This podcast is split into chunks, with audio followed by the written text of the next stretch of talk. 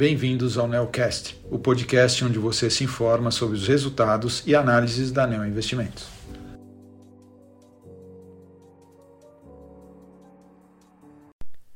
Olá, meu nome é Guilherme Camacho e sou um dos gestores da estratégia de ações Equity Red da Neo Investimentos.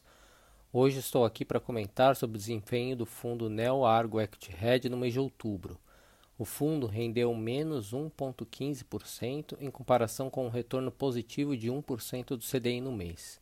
No acumulado do ano, o fundo apresenta um retorno positivo de 5,17% contra um CDI de 11,02%. As posições do fundo Equity Hedge são divididas em dois grupos: as posições direcionais e as posições de valor relativo, ou também chamadas de long and short. Durante o mês de outubro, as posições direcionais representaram na média 4,6% do patrimônio do fundo e tiveram uma contribuição levemente negativa de menos 0,16%. O destaque negativo de desempenho do direcional foi a posição comprada em lojas Renner. Agora, entrando na performance da estratégia long and short, tivemos um mês com um retorno negativo de menos 0,98%. Em outubro, tivemos ganhos na subestratégia intersetorial, porém mais do que compensados por perdas em estrutura de capital e intrasetorial.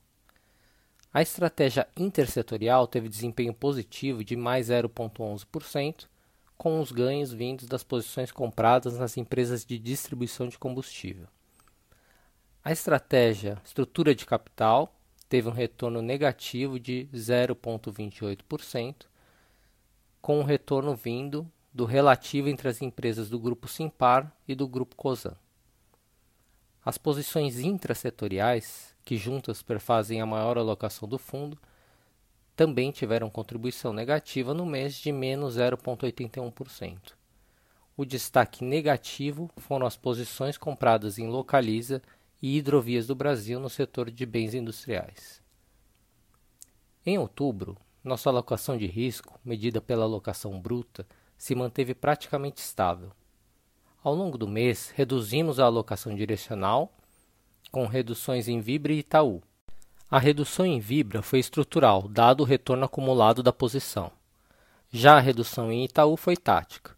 Continuamos achando o mercado de ações barato e atraente, e devemos aumentar a alocação de forma oportuna. A estratégia long and short manteve o risco estável. Reduzimos as posições intrasetoriais, parte de forma passiva e parte de forma ativa, saindo de alguns pares que atingiram o retorno esperado, como as posições compradas em Carrefour e Copel. Aumentamos a estratégia intersetorial, adicionando posições compradas em distribuição de combustíveis. Nossas expectativas para os resultados das empresas vêm se confirmando e decidimos que seria um bom momento para aumentarmos esse risco através da compra de Raizen. Por fim, em estrutura de capital, a principal movimentação no mês foi montarmos novamente uma posição relativa de Bradespar contra Vale.